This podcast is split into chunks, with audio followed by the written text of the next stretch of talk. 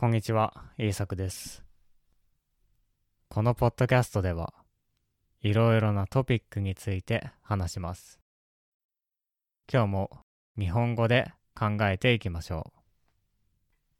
今日のトピックは、低い不安と理解できるインプットです。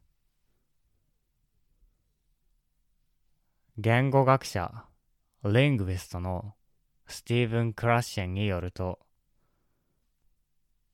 不安が低いとき、理解できるインプットがあると、言語を習得できると言います。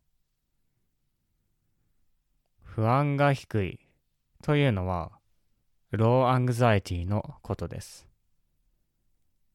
理解できるインプットというのは、comprehensible input のことです。つまり、わかるインプットということですね。不安じゃないときに、わかるインプットがあると、私たちはその言語を学ぶことができます。これはとても大切なことです。不安な時に何かを聞いても私たちは全然覚えることができませんからね。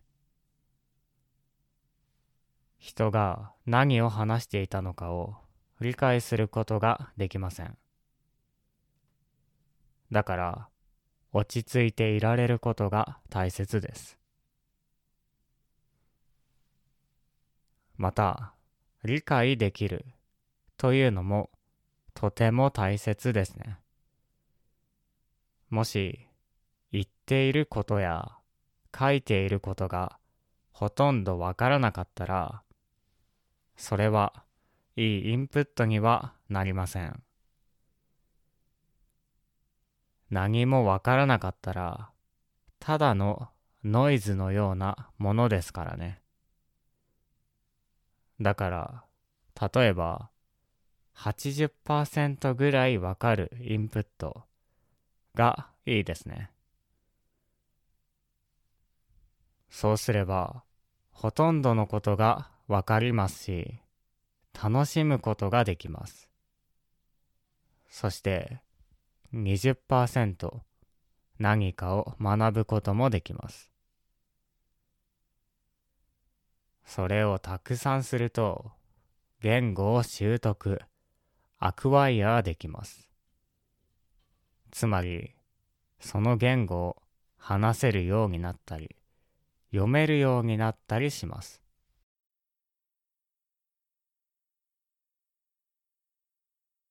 残念ながら、これらのことはあまり大事にされていませんね。学生たちに無理に話させて不安にさせたりとか、とても難しいことをしてわからないインプットをしてしまったりとか、そういうことが多いと思います。でも、本当に大事なのは、安心して自分がわかることをすることなんですね。ちなみに、わかるというのは、ボキャブラリーや文法のことだけではありません。例えば、赤ちゃんのことを考えると、わかりやすいと思います。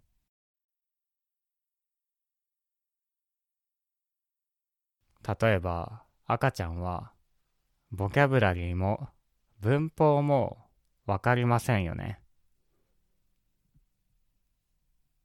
でもそのうちわかるようになります。なぜでしょうか？実は話されている言葉以外にも情報インフォメーションがあるからです。では、話されている言葉以外のインフォメーションとは何でしょうか？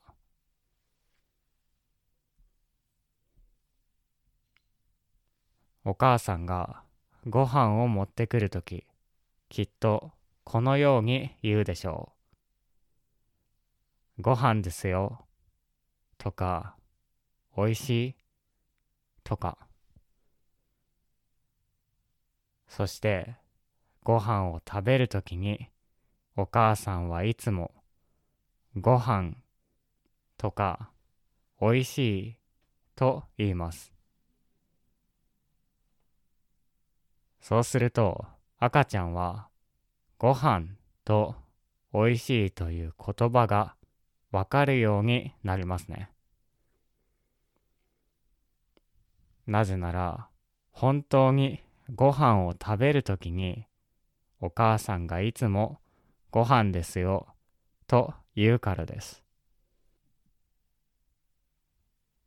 ご飯ですよと言われたら、ご飯を食べることができます。これも理解できるインプットですね。これはわかるインプットです。実はこのように言葉を知らなくてもわかるインプットがあります。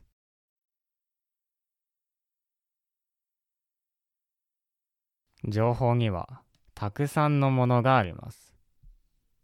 見ることも情報ですし、聞くことも情報ですし、そのシチュエーションやエンバイオメントも情報ですね。子供のために絵本を読んであげるのがいいのは、これも一つの理由でしょう。絵も情報ですからね。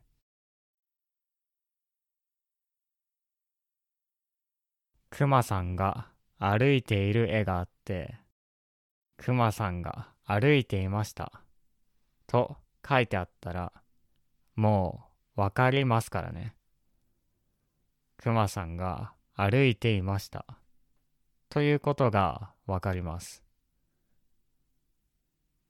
もう少しレベルが上がると、ストーリーの流れとか、キャラクターの性格とかも情報になってきますね。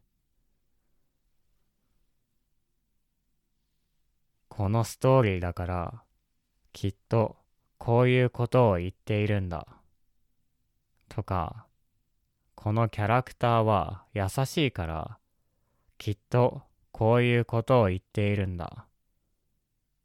ということがわかるようになってきます。これもコンプレヘンシブルインプットです。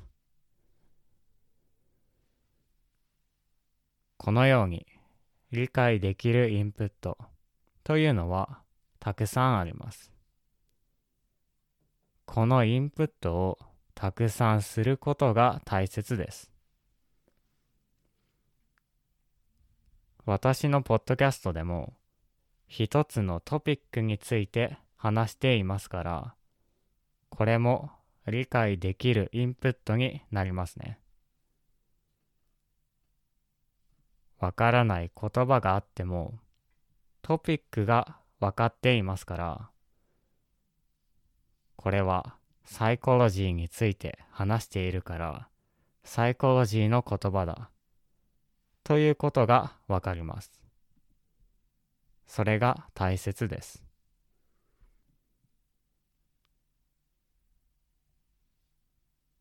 はい。今日は理解できるインプットについて話してきました。今日の話は、セカンドランゲージアクビジション第二言語習得が好きな人は知っているかもしれません。私も時々話しますから。では、聞いてくれてありがとうございました。また次回のポッドキャストでお会いしましょう。